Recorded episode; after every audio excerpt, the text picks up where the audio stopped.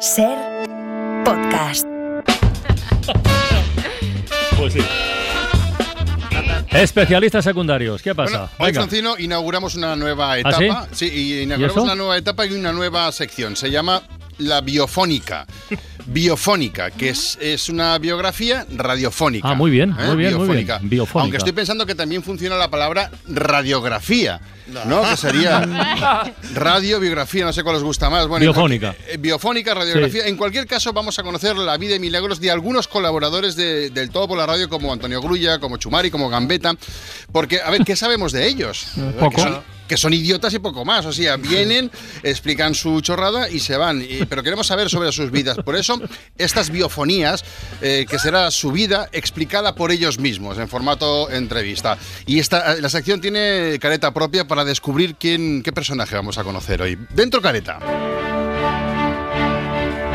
Producciones DXR presenta Biofónica O radiografía, ¿no? o Radiografía. Biografías radiofónicas.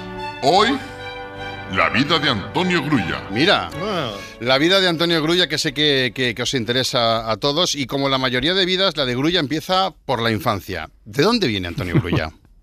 Vamos a ver, yo, yo vengo de una familia humilde, ¿no? Mis padres tenían una, una granja con vacas, recuerdo, con caballo, había ahí pato, gallina, ñus, había un poquito de todo, animalillo de granja. Y yo fui el cuarto hijo, pero en la casa, pues ya te digo, éramos humildes y solo había cuatro habitaciones, la de mis padres, la de mi hermano mayor, la de mi hermana segunda y la de mi hermano pe- eh, Tercero. Entonces a mí me pusieron en la habitación en el corral, ¿no? Entonces desde muy pequeñito yo recuerdo que conviví con animales. Yo mis primeras palabras fueron cuac cuac. Entonces yo recuerdo que si tenía hambre pues me amorraba a las ubres de una vaca. Si yo tenía frío por la noche pues me abrazaba la oveja, ¿sabes? Y si quería jugar, pues yo que sé, le acariciaba con, con una pluma a- los huevos al caballo y eso, y ahí me lo pasaba muy bien, ¿no? Y esta fue la infancia. La infancia de Antonio Grulla. Bueno, una vez despertada su temprana pasión por los animales, ¿cuál fue el siguiente paso de Antonio Grulla? ¿Cómo, cómo forjaste tu leyenda? Buh, vamos a ver, vaya tema. A ver, yo cuando tenía 14 años recuerdo que vinieron los del Ku Klux Klan y nos quemaron la granja. Fue un hecho bastante extraño porque la granja estaba en Segovia y no se conoce que hubieran Ku Klux Klan por allí, pero bueno, eso es lo que eso es lo que pasó. Entonces, directamente con los ahorros que me dio mi madre, pues yo me fui a conocer mundo. Yo dije maleta y carretera. Entonces viajé muchísimo siempre en busca de conocer nuevas especies animales. Yo lo que quería era conocer animales nuevos. Estaba harto de la oveja, de la gallina, del caballo. Y recuerdo que conocí primates en las selvas del Congo, aves preciosas en los bosques de Nueva Zelanda. Hasta que pasó lo que tenía que pasar, que me enamoré. Me enamoré perdidamente de una osa parda, Sandy. Preciosa, un pelaje, unos ojos negros azabache, muy protectora conmigo, muy protectora, no dejaba que nadie se me acercara. Y de esos años recuerdo yo sobre todo cuando, cuando entrábamos en la, en la osera para Ahí, hibernar. ahí. Bueno, lo de hibernar es un decir porque en la osera hacíamos de todo. No, lo recuerdo con cariño, pero bueno, luego ya me dejó porque ella quería ositos, quería formar una familia, ¿no? Es su instinto, yo no. Yo todavía quería seguir corriendo aventura y bueno, en fin, eso fue un poquito mi, mi juventud, ¿no? Dejando de lado las repugnantes consideraciones éticas, Antonio, estaremos de acuerdo que tiene una vida fuera de lo común. Sí. Pero claro, eh, Sí, sí. s- surgen muchas preguntas, ¿no? ¿Cómo llega al mundo de los medios de comunicación? ¿Cómo llega a ser referente en la divulgación del mundo animal? ¿Por qué la cadena SER le, le está pagando? Y estas son las respuestas. Sí, esto es interesante. Mira, yo en los años 70, principios, mediados de los 70, conozco a Félix Rodríguez de la Fuente. Mm, en pie todo el mundo. Entonces entro en su equipo primero como peluquero de, lobos. Lo- yo los peinaba para que salieran bien en cámara.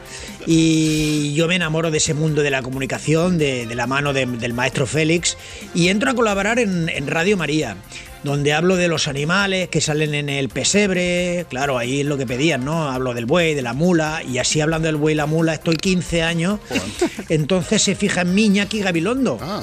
¿vale? Que era jovenzuelo en ese momento y me dice que, que me ve buenas maneras de comunicador y que él está pensando en dejar el hoy por hoy y que si quiero hacerlo yo. Atención, para un momentito, para un momentito, porque aquí le- le- Iñaki Gabilondo le ofreció hacer el hoy por hoy a Antonio Grulla. ¿Y qué pasó entonces? Claro. Entonces me hacen la prueba a mí y a Carlas Francino. Pero bueno, Carlas tiene mejores enchufes, mejores contactos y lo pillan a él. Y entonces Carlas, ya por pena y por, por hacer justicia, porque él siempre supo que yo hubiera hecho mucho mejor el hoy por hoy que, el hoy, por hoy que él, me da una sección para hablar de lo que, de lo que sé en, en su programa, ¿no? Eh, y de animales. Y ahí sí, ahí, así estamos, y así estaba hasta hoy. Ahora, ahora, Un poco de justicia, ¿no?